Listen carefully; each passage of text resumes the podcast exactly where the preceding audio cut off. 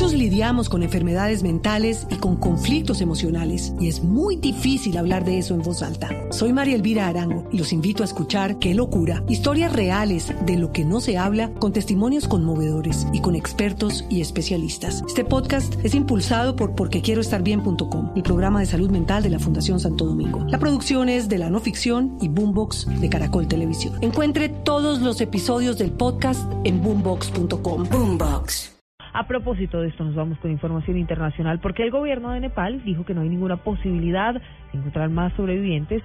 Es una semana después del sismo que hasta el momento deja 6.621 muertos.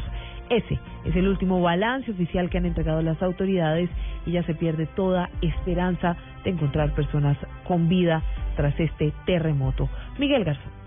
El gobierno nepalí excluyó este sábado toda posibilidad de encontrar más sobrevivientes una semana después del sismo que ha dejado hasta el momento 6.621 muertos, según un nuevo balance oficial, mientras seguían sin aparecer un millar de ciudadanos de la Unión Europea. Una semana ha transcurrido desde el desastre, hemos hecho lo mejor que pudimos en materia de rescate y ayuda, pero ahora no creo que quede todavía una posibilidad de encontrar sobrevivientes bajo los escombros, declaró el vocero del Ministerio del Interior, que entregó un nuevo balance con más de 6.620 muertos y 14.023 heridos. Las operaciones de búsqueda continuaron el viernes, sobre todo para dar con el paradero de un millar de europeos, la mayoría practicantes de senderismo de montaña en el Everest y en la remota región de Langtang, cerca del epicentro del terremoto, de acceso complicado ya que las estructuras están destruidas.